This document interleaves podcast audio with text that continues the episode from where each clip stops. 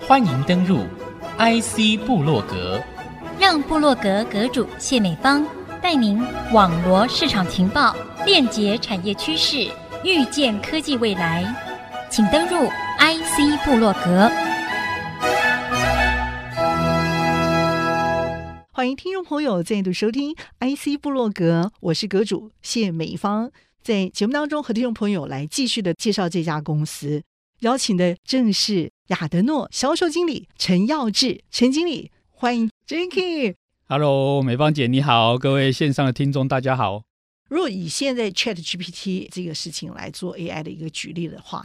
你们家提供的软硬体服务哦，各是含哪一块？那你们能够让它加快的原因，一定是这个东西做到又快又好又小嘛？对，低功耗，对不对？对，那就可以达到这样的一个效能。你们也是这个服务领域的大宗，好像是也是前两大之一嘛？我记得，就表示说你们还是有相关的一些布局继续在走。这个东西对你们来说，我觉得是很大的一个利基，市场会越做越大。对，是的，就是说，因为就整个英语现在 ChatGPT 越来越多人去使用，那很大的一个 loading 都是在软体演算法上面。嗯、这么大的一个演算法，必须透过超级电脑或者 data center 来做执行。那我们所谓的 edge computing，它其实就是在一台那个人脸辨识的一个模组上面去执行，所以它没办法执行这么大的一个软体的一个演算法。对，它必须塑身，这个软体必须塑身。那在塑身的同时呢，如果硬体能够提供比较好的算力，嗯，就是比较快的算力，那这样子的话呢，你的塑身原本你可能要塑身剩下百分之十，那你可能就只需要塑身到百分之五十，你能够提供的一些精细度，所谓精细度就是辨识的精细度，嗯。就会比较高。那其实这个很大部分是来自于演算法的算力。嗯，对。那 ADI 从硬体出发，一路以来就是做硬体、做元器件。那早期只要提供一颗元器件的 data sheet，就是参考设计或是资料，那工程师就有办法做设计。但是随着 time to market 的速度越来越快，你单单只给他一颗元器件。他要花很多时间去兜其他的元器件，才能够做出一个产品。了解。那所以现在 ADI 在硬体方面，我们做的转换就是转变，就是说我们从元器件之外，ADI 自己把它组合成一个板子。这个板子就 based on 不同的应用哦，比如说它是 for 马达控制，我们就有个参考设计，哦，这个板子就是 for 马达控制。那上面绝大部分都是 ADI 提供的元器件。所以它到底有多小啊？这个就取决于说到底放在哪里。因为不同的应用场景，它还是有一些空间上的限制。嗯、所以你们从小到大，从大到小，从高到深，你们都有提供。这个就是我们 ADI 有提供的，哦、那完全就取决于就是客户的需求在哪里。了解了，那我们就 会知道、嗯哦、客户的需求在那边，我们就会预先去做一些自我的学习，跟提供一些方案。了解。那硬体的部分的方案就很精准，就在这个地方。那随着硬体越来越精致化之后，我们是提供整块板子。那客户下一个问题就是，哎。那我怎么去驱动你这块板子？嗯、那这个部分就是所谓的软体的部分，就像我们驱动 IC，对，驱动软体，OK，软体就好像我们的手机不是要接到电脑，它就会自动去做一些资料交换啊什么，哎，那个就是一个一个驱动软体，OK。那我们就是从硬体的部分，因为越来越多客户说，我怎么去驱动你这块板子？你做这么好，那我怎么去驱动？OK，那我们就有软体的工程师把这个驱动的这个部分替客户做好了。好，那接下来在这两年我遇到的客户呢，再来就问 ADI 说：“哦，好，那我已经会用你这块板子，那你的驱动软体我已经把它整合到我的城市里面的。那接下来我怎么把这块板子上的资料送到云上面去？”嗯哼，OK，那实际上你们都有备而来嘛，嗯、对不对？对，等着客户开口，一段一段一段的做。嗯、我们是 ADI 是一个比较务实的公司。所以，我们是一定会是跟客户有很多的一些讨论，了解。哦，那去了解客户真正的需求。那一开始就会把这样的一个需求的愿景提供给客户，让他们知道可能将来会有一二三继续往上。哦，这个倒是不会，不会。原因是就像我刚刚提，ADS 是一个比较务实的公司，我们不会去先画一个很大的一个、嗯、一个饼，跟客户讲说，哦，我一定可以帮你做到什么。那那客户会有期待。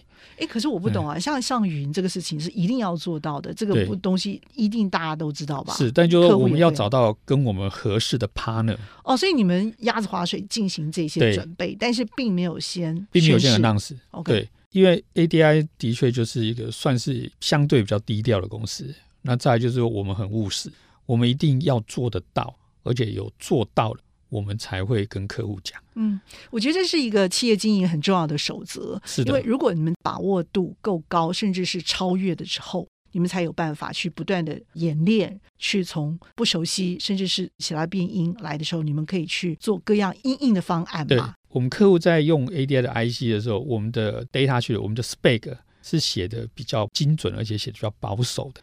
所以我们曾经有客户告诉我们说：“哎，Jacky，你们公司的 IC 哦，就好像我们那个 CPU 在做超频一样。我们就早期那个电脑的 CPU，很多人都做那个超频的动作，让它跑更快。”然后 IC 就变得很烫很烫，但它不会坏掉。意思是操它，对然后他们就是哦，你们也就是去测他，就说哎，你们的 IC 真的，我们用很那个 heavy loading 的方式来让它运作，嗯、它还是非常的稳，嗯，代表说我们的整个 QC 的一个 quality 是非常的好的。嗯嗯嗯基本是客户对他用的方式呢，是超过我们 spec 规范的标准，我们的 IC 还是能够动作的非常好。是，但是我觉得你们可以换一个但是我不建议大家用这个事情，因为毕竟半导体还是有它的一些限制，跟我们希望是按照正规的方式来使用。可以面对这种危机的一个趋势来临的时候，这样的一个产品也是被期待的啦。所以有时候我们会用开玩笑的方式 幽默以对啊，但是就像 Jackie 说的啊，不希望我们这样来对待这样的一个 Core Tech 哈。那接下来我也很好奇，想请教了，因为其实我们提到 Intelligent Edge 这一块哈，我相信你们有一个比较完善的一个 Layout。除了谈 Edge 之外，谈 Computing 之外，还有一个完整的生态。Okay, 我们谈到 Edge，我们谈到 Sensor，其实还有一块就是治安，尤其现在呢，无线的部分的需求越来越多。治安这个部分的需求呢，其实在全世界被重视的程度越来越高。早期是智慧财产权的保护，保护 IC 内部的线路不要被人家窃取。那现在的保护呢，已经除了原本的这一块 IC 的线路不能被窃取外，另外一块就在软体的安全上面。那尤其现在呢，数位时代这么的发达，很多就是透过无线在做，怎么样能够避免骇客的入侵你的资料系统？然后把你的资料做篡改，现在不是偷掉的问题，现在是怕篡改。嗯，一旦篡改了资料之后，上升了啊，就会有很多不良的影响就会出现了。因为我觉得最怕的就是寄生，来者不善，马上就知道了。但问题是，他是引君入瓮式的来，你到时候你根本就不晓得你的资料被害进来了，甚至逐渐的流出去被篡、对被盗。两个不同的 domain 来看这个事情，第一个就是从硬体的角度来看。我就一只手机生产出来之后，怎么样避免人家透过这些接头去把里面的资料去 access 出来？嗯、那另外一个 domain 就是说，诶，当我的资料要上传回去云，或者说我的资料从客厅要传回来我的主机的时候，家里的 smart home 的家里的中控主机的时候，这段无线的过程会不会有人去截取资料？好，所以这是两段。那 ATI 比较专长擅长的呢，是在属于前面那个 domain。就是我的硬体架设，硬体做好了之后，当别人拿了一个 cable 插进来要来读取我的资料之后，我怎么去防范资料不要被读取？中间就会牵扯到很多加密解密的一些技术在里面。你们到底擅长到什么地步？已经到了 我们擅长就是其实现在世界上有很多规范的一些加密的机制，比如中国大陆要窃取你的资料，嗯、你能发现吗？当他 cable access 进来的时候。我们的晶片自己内部会有一些机制，只要我们有有设定的话，我们会有一些机制。你要跟我 access 资料的时候，我会跟你要你的密码，这个密码对了，我才能够把资料 open 给你。那这个是我们在晶片上可以做得到的事情。就会说，你们 sense 得到有异物入侵了，然后你们马上就要他对，就就因为他要来跟我要资料，就是秀身份，告诉你暗号，长江一号，类似这样，类似像这样。那说包括我们资料要送出去之前，我们也可以先做加密的动作。那就算你加密好的资料，你被截取了，嗯，你没有那个钥匙，你拿到的那堆资料是一堆乱码，对，那那这个就像我刚刚提的，就分成两段原因在这里。那云的部分，云的一些加密就有更复杂的加密，那这个就不是 ADI 涉猎比较多的一个地方。OK，我们反而是在 device 这个部分，OK，我们有做的比较多的治安的部分。这等于说是产品从这个主要的核心技术，哈，甚至到怎么去保护它，到消费者的这个手上啊，长期的这个使用，你们都有做好这样的一个防护的一个。是的，甚至就是说那种破坏型的侵入，嗯，我把机壳打开，然后就是用很强烈的方式要去要去读取 IC 的资料，这个部分 ADI 也有一些物理特性的方式去防堵。一说它硬的来、软的来，你们都有办法。是的，以目前以目前 ADI 提供的技术是能够做到这事情。嗯、硬的来，我们可能就是我们的 IC 就自己会 crash 掉，了解，让你根本读不到里面的资料。那软的，就像我讲，你必须拿到我给你的钥匙。嗯嗯是你才有办法解开这些资料。嗯，ADI 应该是美商公司吧？是的，我们是个美商公司，哦、我们的总部在 Boston，好有文化的地方。所以我们公司跟麻省理工学院是非常近的。可是好冷啊！嗯、我就想到那个，对，冬天的确非常冷。嗯、所以说，我们其实非必要的话，我们尽量冬天不出差到 Boston 去，嗯、因为他们会下雪。我们前两年，尤其前两年雪又很大。对，而且气候异常啊，有可能到时候出现意外的风貌。对 对，看这种热带的气候也怪。很好奇哦，你们家美商的一个氛围的公司哦，特别是在 G Two 这个情势成立之后，你们会特别的做一些什么防范吗？主要还是以先尊重美国司法部、美国政府的一些政策策略，这个是我们必须一定要遵守的。因为 ADI 总部在 Boston。但是我们全球有五六十个据点，在亚洲，中国有据点，很多的大城市，中国一定有，然后韩国、日本、台湾，甚至到澳洲，我们都有我们的销售团队在那边服务。不管是我们自己的分公司在那里，或者是我们透过我们的授权代理商，哦，我们全球有五十几个据点。那回到你刚刚讲的那个问题，就是说，随着这种社会形态的这种变化非常大，我们会坚持是在于是美国政府的策略怎么走，我们会 follow 美国政府的策略，这是最高优先权。我们会尽量不要让当地的一些政治因素去影响到我们的销售策略。美国政府它会对美国企业它有一个规范，哦，那这个部分我们一定要 follow 这个规范来执行。像美国，它会有一些对比较敏感的区域，它会有一些规范，那我们就必须要遵守，这是美国政府的规定。我们也要先休息片刻，稍后再回到节目的下半段，和听众友继续来谈经营的精彩方案，以及我们还有面对哪些未知的课题哦。稍后再回到节目上继续来分享。欢迎听众朋友再度回到 IC 部落格。邀请的是我们亚德诺销售经理陈耀志，陈经理。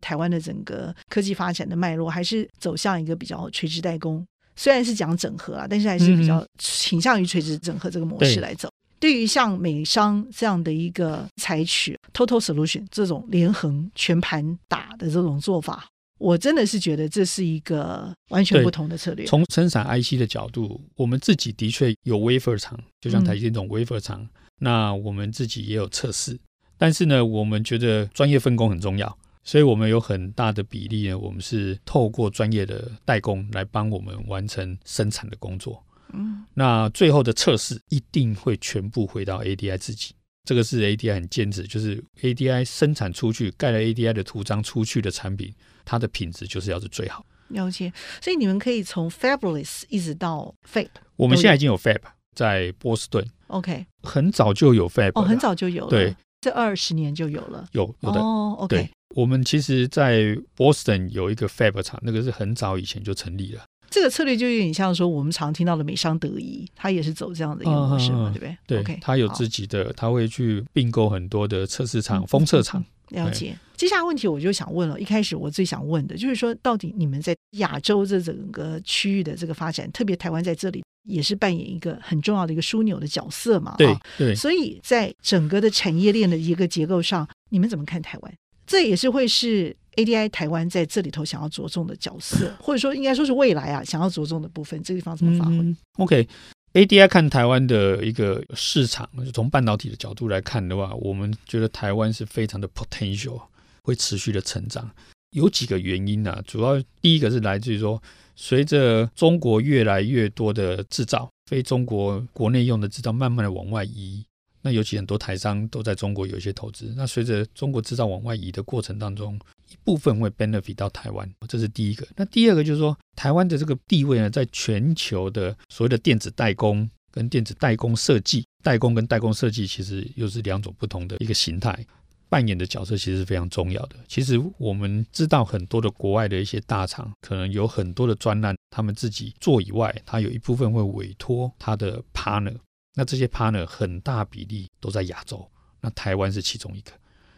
台湾的这些公司呢，他们就会需要像 ADI 这样的一个半导体的产品供应商提供给他们方案，让他们能够完成他的终端客户的交付的一些设计案。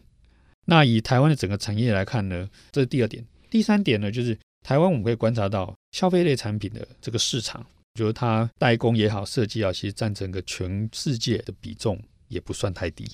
那第二个就是工业控制部分，自动化工业控制，其实呢，这个在台湾已经慢慢慢慢的越来越多人希望或者说已经导入。那这个是一块很大的一块蓝海，是能够 contribute 很多新的生意的机会。为什么特别这样提？就是其实 ADI 整个营收的结构里面呢，有很大的比例是来自于工业控制相关。举凡台面上我们看得到台湾这些大型的这些工业控制相关的客户，跟 ADI 都有很深的合作。感觉上好像你们是他们的 DNA 耶。其实很多很多客户很很喜欢 ADI 的原因就在这里。哦、ADI 自己本身的 DNA 就是非常好的，在技术上面，他们也选择愿意相信 ADI 的技术。Okay. 那在他们产品推广到整个世界的时候，哦，ADI Inside 终端客户反而是很安心的一件事情。我只听过 Intel Inside，应该早一点上节目。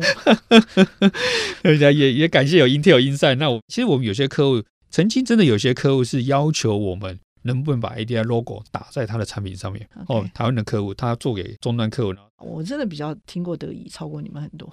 对，德仪有他们的优势。两间公司都是在所谓类比的 IC 的这个产业呢，都是非常知名的公司啊。伯仲之间，它也是我们一个非常可敬的一个对手。